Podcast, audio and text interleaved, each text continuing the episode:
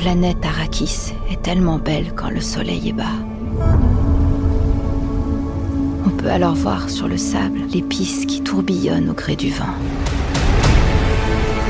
Bonjour à tous, c'est enfin la reprise des Pop Express et je m'excuse d'avance parce que dans le dernier épisode, je vous disais qu'il y aurait des inédits cet été et finalement pas du tout, donc je suis vraiment désolée, mais pour me rattraper aujourd'hui, quoi de mieux que de faire cette rentrée avec le film événement, celui dont tout le monde parle, sachez qu'il est incroyable, évidemment c'est Dune de Denis Villeneuve, actuellement au cinéma, donc un film de science-fiction qui déjà de par son genre réussit toujours à créer une attente chez certains. Pour le coup je suis pas la plus grande fan de ce style, mais là j'ai vraiment adoré. En plus de ça, il fait partie des films dont la sortie a été euh, l'une des plus impactées par la pandémie. Ça fait presque un an hein, qu'il devrait être sorti, donc euh, ça lui fait euh, aussi un petit point commun avec ce podcast finalement. Mais qu'est-ce que ce film a de si exceptionnel pour qu'on en parle autant?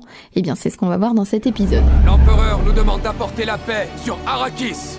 La maison Atreides accepte alors avant tout, Dune, c'est l'adaptation d'un roman de science-fiction écrit par Frank Herbert en 1964, qui raconte globalement en l'an 10191 l'histoire d'une planète Arrakis surnommée Dune, qui n'est autre qu'un immense désert de sable. Et sur cette planète se trouve une poudre qu'ils appellent l'épice et qui aurait des bienfaits considérables pour les humains et qui euh, en fait donc une substance très convoitée. Sachant qu'en plus les conditions de vie sur cette planète sont compliquées, hein, vraiment entre la chaleur, l'absence d'eau, les tempêtes, les vers de sable.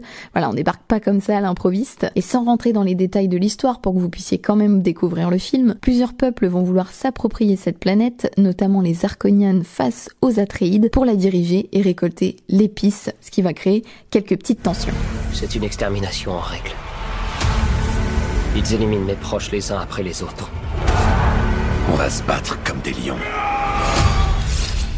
Alors il faut savoir que le roman de Frank Herbert fait partie des ouvrages de science-fiction les plus vendus au monde. Plusieurs réalisateurs bien avant Denis Villeneuve ont essayé d'adapter cette histoire avec euh, plus ou moins de réussite. Beaucoup ont même abandonné l'idée. Ridley Scott par exemple, alors qu'il venait de terminer Alien et qu'il enchaînait sur Blade Runner, deux grands classiques de science-fiction. Évidemment l'adaptation la plus connue de cette histoire, ça reste celle de David Lynch en 1984 qui fut euh, malheureusement un échec. Il va se prendre une rafale de critiques négatives le pauvre, qui va même influer sur les recettes du film Dune, le chef-d'œuvre de Frank Herbert, vient enfin d'être porté à l'écran.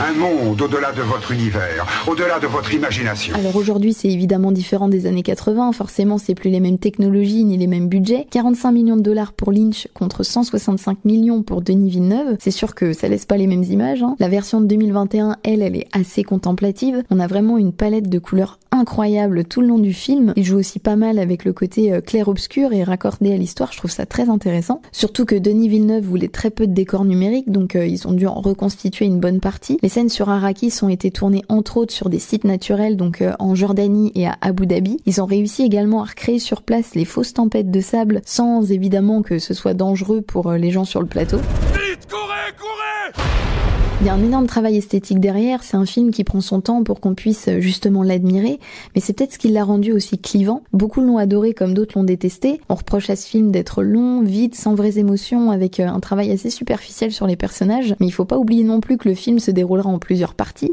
et qu'au vu de ce premier opus, on peut aussi en déduire que le cœur de l'histoire reste à venir. Denis Villeneuve l'explique aussi en interview, cette euh, première partie fait office d'introduction pour que le film justement soit accessible à tous, en particulier pour ceux qui n'auraient pas lu le livre, ce qui est mon cas et euh, pour le coup je pense avoir plutôt saisi l'univers. Il prend le temps de poser les bases de l'histoire en mettant à profit l'image et pour moi c'est un parti pris très malin, surtout au vu des possibilités aujourd'hui qu'offre le cinéma de manière générale. J'ai fait des rêves dernièrement. J'ai rêvé d'une fille sur Arrakis. Je ne sais pas ce que signifie. Il y avait également une attente sur le casting, en particulier sur Timothée Chalamet, l'un des acteurs les plus en vogue aux États-Unis actuellement. À 25 ans, il a déjà tourné pour plusieurs grands réalisateurs, Christopher Nolan, Greta Gerwig, Woody Allen. Il sera aussi bientôt dans The French Dispatch, le prochain Wes Anderson. Et petite fierté nationale quand même, puisqu'il est franco-américain. Et d'ailleurs, il explique que ça l'a aidé aussi sur le tournage pour se mettre en confiance face à Denis Villeneuve, qui lui est québécois, donc euh, ils parlent tous les deux français. Surtout que le réalisateur a pensé le rôle de Paul Atreides uniquement pour Timothée Chalamet.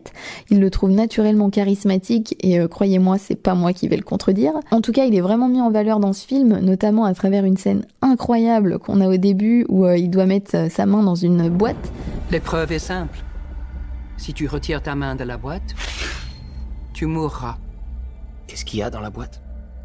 La souffrance.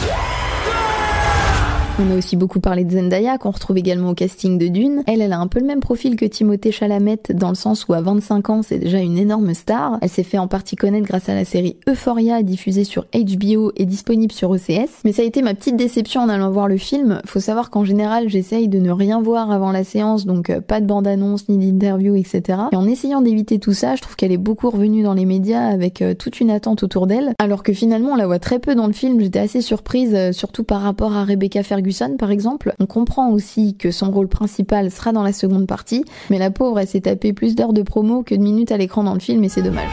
Qu'adviendra-t-il de notre monde? Merci à tous d'avoir suivi cet épisode. Si vous n'avez pas encore vu Dune, profitez vraiment du fait qu'ils sont en salle actuellement pour le voir parce que ça me semble difficile de pouvoir euh, pleinement l'apprécier en dehors d'un cinéma. N'hésitez pas à me faire vos retours d'ailleurs si vous avez aimé ou détesté le film. Et bien évidemment, comme d'habitude, n'hésitez pas non plus à parler du podcast autour de vous, à le partager sur les réseaux sociaux, à vous abonner, etc. C'était un plaisir de faire ce retour. J'espère que vous serez là. En tout cas, je compte sur vous. Et en attendant le prochain épisode, prenez soin de vous et à bientôt.